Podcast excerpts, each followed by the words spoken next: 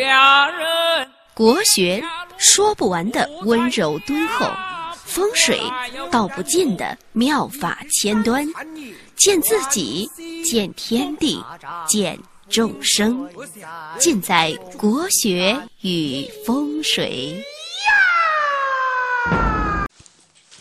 好，各位听众，大家好，欢迎大家收听《国学与风水》，我是广之。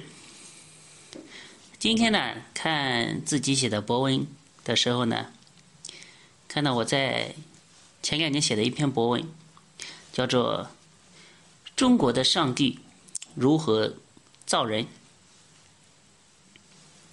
其实我觉得这篇文章写的还是有点料的。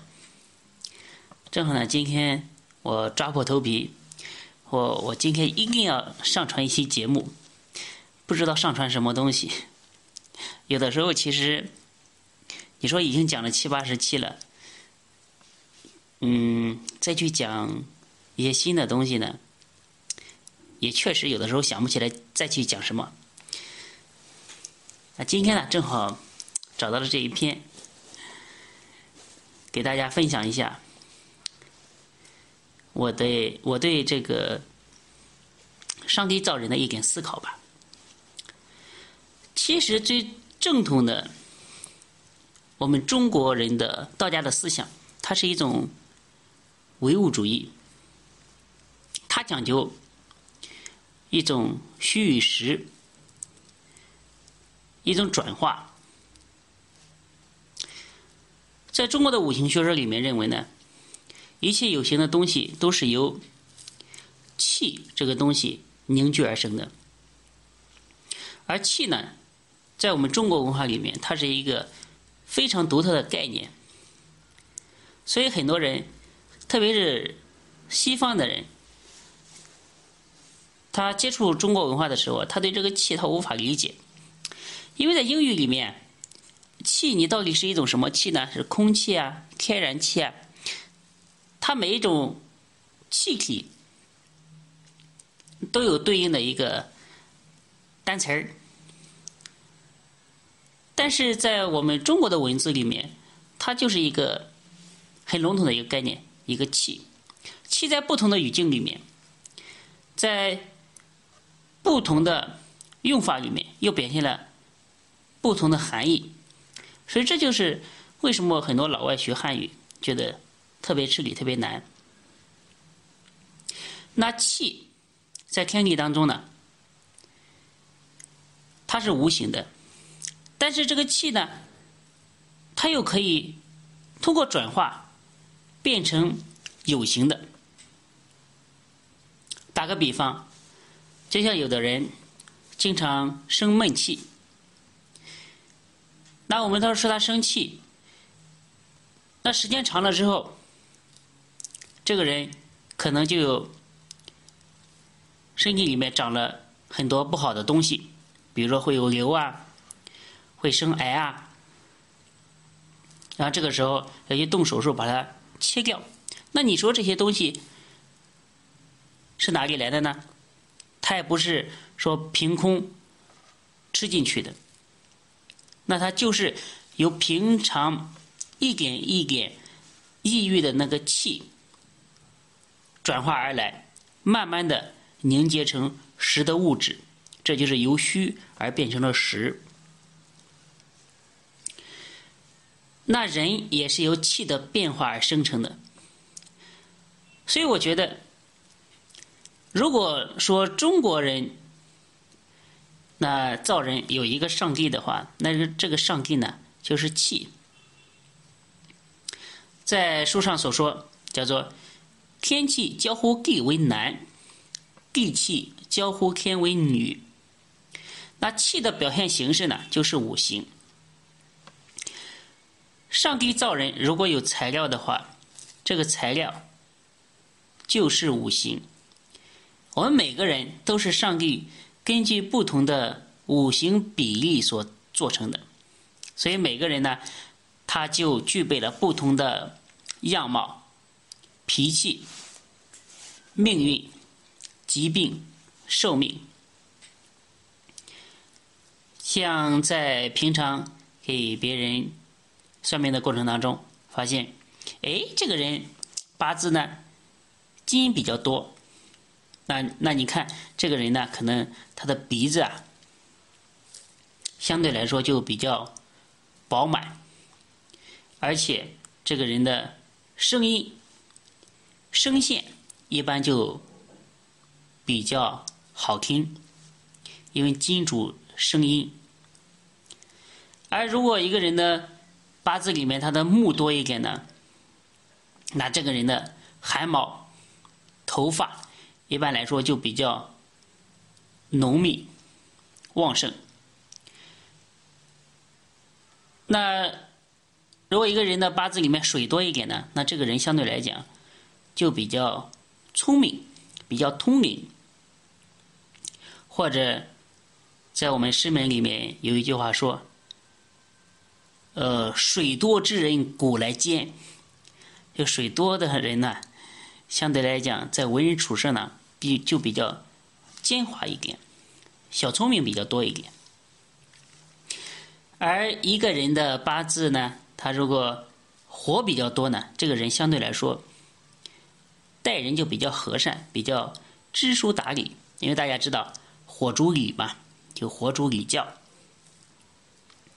而土多一点的人呢，相对来讲比较踏实，但是土多一点的人呢，相对来说他也比较木讷，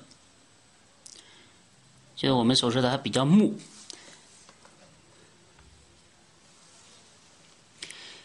那在《三命通会》这本书里面呢，就提出来一个问题，什么问题呢？就是这个人啊，生下来有富和贵的。有生下来寿命长的，那有生下来短命夭折的，啊，有生下来贫贱的，有生下来呢富贵双全的。那这所有的集中在人身上的这些现象，那到底是为什么呢？就是说，同样是人，都是两胳膊两条腿一个头，同样都具备一样的五脏六腑。那为什么，呃，活了几十年之后，这个富贵层次啊，人人生的这种境界会差别这么大呢？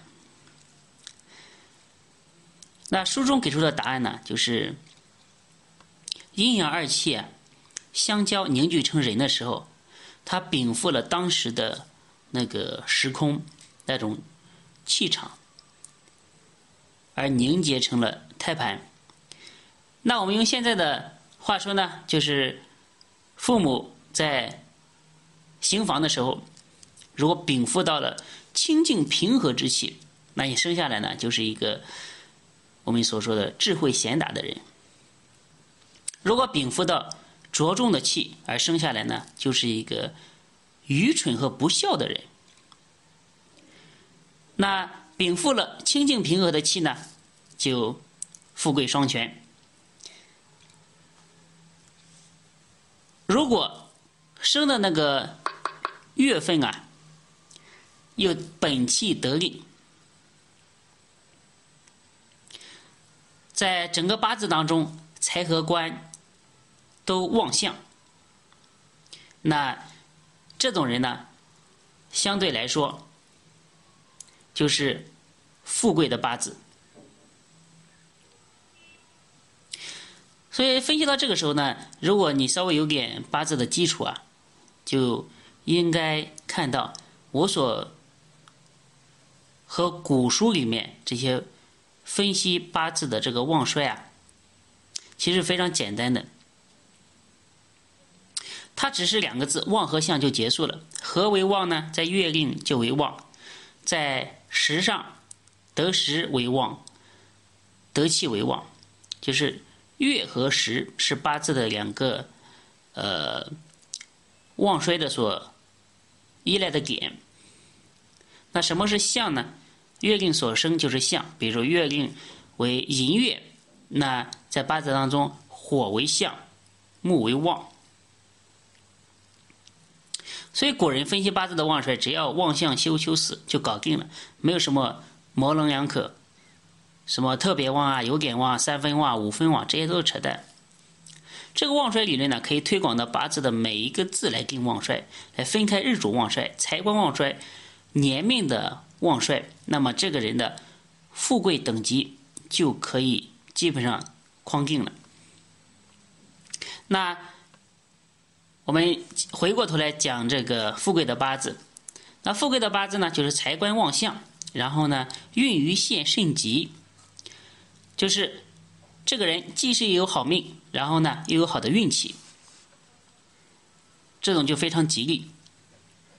那这里呢提到一个“限”字，“限”这也是在古书当中啊经常出现的一个字，运线。特别是在盲派的理论当中啊，这个运线用的非常非常的多。就是盲人给别人批八字呢。很多时候不看大运，直接就通过运线就可以得出自己的结。结论。所谓线呢，就是十八岁一步线，年柱管十八岁之前，月柱呢管十八到三十六，而日柱呢管三十六到五十四，时柱管五十四到七十二。这是为什么呢？因为大家知道，孔子活了七十二岁。所以说呢，运线就是圣人寿命的呃最高点，也表现出来大家对孔老夫子的一种尊重吧。或者是大家知道，在古代的时候，男人到十二岁就是弱冠之年，然后十二到七十二正好是一个甲子，古人认为呢，活一个甲子就够了，所以到七十二，他就是等于说。走了一个圆，那这个运运线呢，相对来说在批八字的时候用的也很多。比如说，这个八字呢是我看过的，男命丙寅年辛丑月丙辰日戊子时。这个八字呢，当时我第一眼就感觉，我说这个人的父亲是不是在二十岁左右的，就在你二十岁左右的时候去世了？他说是的。为什么呢？大家可以看。这个八字呢，丙火以庚金偏财为富，而庚金呢，在整个八字当中，它绝在寅，木在丑，而到月线入木，所以由这呃三点呢，就可以推断出来他父亲去世。就是你推断一件事情的时候呢，经常它是通过两个、三个一个点来。推断一个结论，当三个点、三个缘由都推向这一个结论的时候，通常这个结论就是准确的。就像我们在学数学的时候呢，先如果要画一条直线，先在这条直线的两个点找出来，那两点成一线，就把这个直线画的非常的直。同样，这是一个道理。那富贵命的。特点呢，就是财官旺相，行运又好，就是富贵命。那贫贱命、矬命是个什么样子的呢？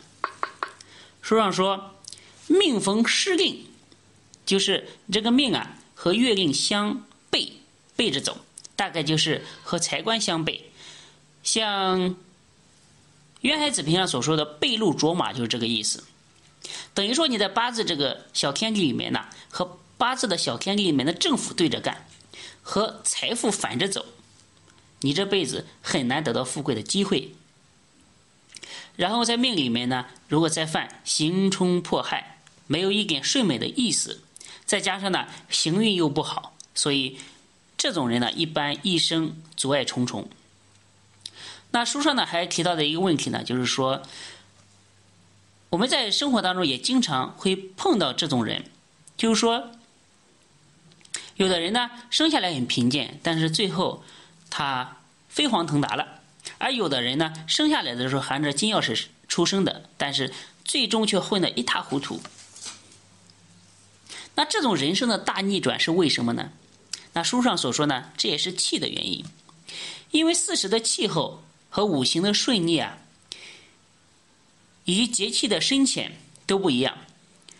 所以说，虽然说富贵命。禀赋了清净平和的气所生，但生的时辰如果是衰败的，大家知道，时辰呢是一个人的晚年嘛，然后到走到晚运的时候，又是走到的财官休囚衰败的这种运。如果按照我们现在比较时下比较流行的话说呢，就是走的没有走喜神运，走的忌神运，所以当官的贵人啊就容易丢失官位。如果有钱的那种人呢，就容易大败钱财。反正呢，就是一夜回到了解放前，就像康师傅一样。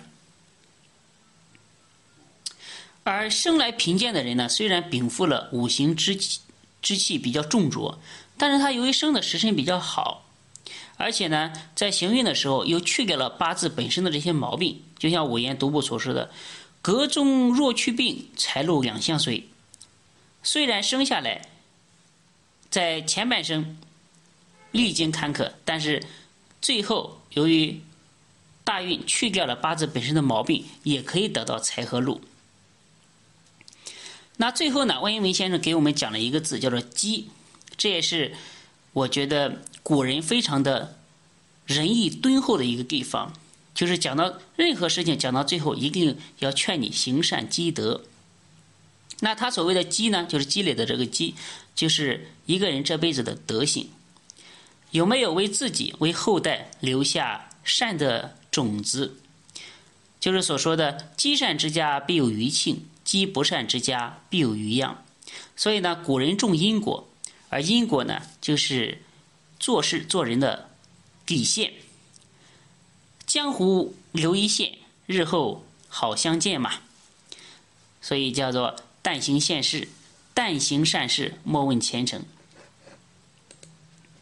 那今天呢，我看到一篇文章，叫做“命运这东西没有什么道理可讲”。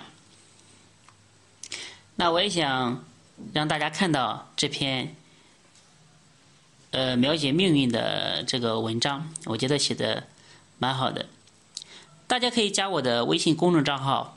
发发发八九八九，发就是发财的发，发发发八九八九，回复一个道理，回复一个词道理，然后就可以看到这篇文章。那今天呢，就给大家讲到这里，我们下期再见。